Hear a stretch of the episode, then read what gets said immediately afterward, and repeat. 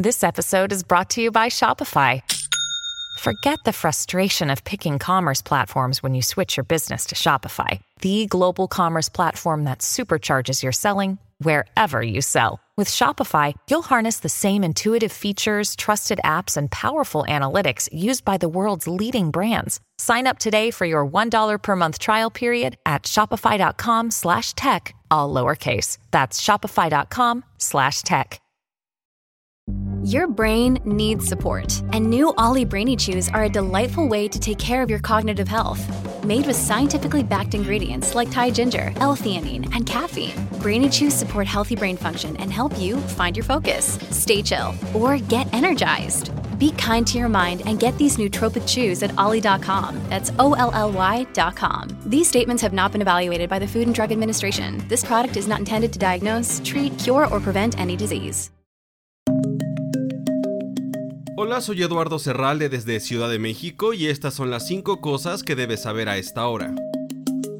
Andrei Morozov, bloguero militar ruso pro-Kremlin, fue reportado muerto al parecer pocos días después de informar sobre que Rusia había sufrido pérdidas masivas durante la toma de la ciudad ucraniana de Avdivka. Varios blogueros militares prorrusos, así como agencias de noticias y periódicos estatales rusos, publicaron que había muerto por suicidio. Morozov, conocido como Murs en el servicio de mensajería Telegram, afirmó que Moscú había perdido alrededor de 16.000 soldados y 300 vehículos blindados desde que comenzó su asalto en octubre. CNN no puede verificar las estimaciones de Morozov. Este post suscitó duras críticas de varios propagandistas rusos y desde entonces fue borrado de su cuenta de Telegram.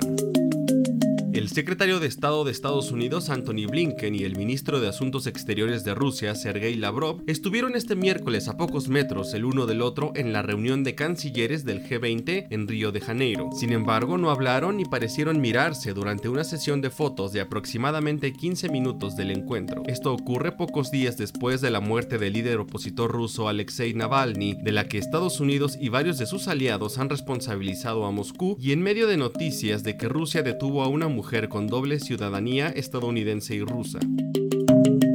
El Senado de México aprobó este martes la llamada Ley Silla, una reforma a la Ley Federal del Trabajo que reconoce el derecho de los trabajadores a tomar un descanso en un asiento con respaldo durante su jornada laboral. El dictamen, aprobado con 82 votos a favor y 0 en contra, busca mejorar las condiciones en las que muchos trabajadores desempeñan sus labores en beneficio de su salud. El proyecto fue remitido a la Cámara de Diputados para su análisis y posterior votación. La iniciativa establece que las empresas están obligadas a proveer de asientos o sillas con respaldo suficientes a las personas trabajadoras de los sectores de servicios, comercio y análogos, tanto para la ejecución de sus funciones como para el descanso periódico durante la jornada laboral. Varios países de América Latina tienen legislaciones similares a la ley Silla desde hace más de 100 años. Chile logró en 1914 garantizar el derecho a un asiento durante la jornada laboral para diversos empleados, mientras que la ley argentina estableció en 1935 que los establecimientos comerciales deben estar provistos de un asiento con respaldo para cada empleado.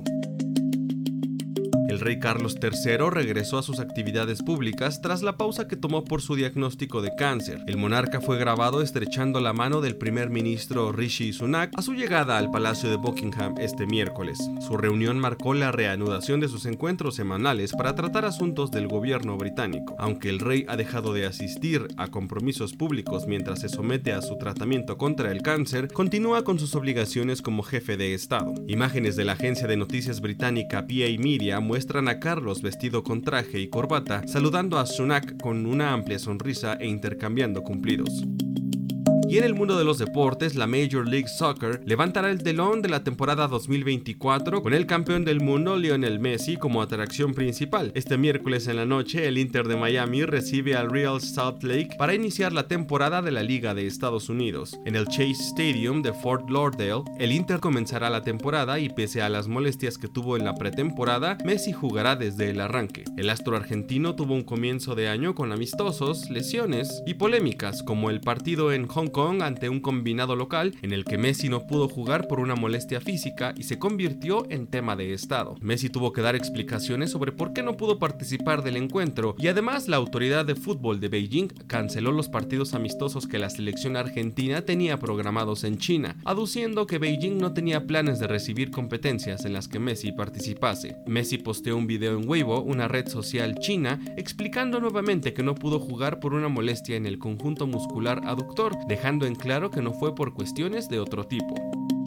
Eso es todo en esta edición de CNN 5 Cosas. Para más información sobre estas historias y conocer las últimas noticias, siempre puedes visitar cnne.com diagonal 5 Cosas. Desde Ciudad de México les informó Eduardo Serralde. Sigan conectados e informados a través de cnne.com.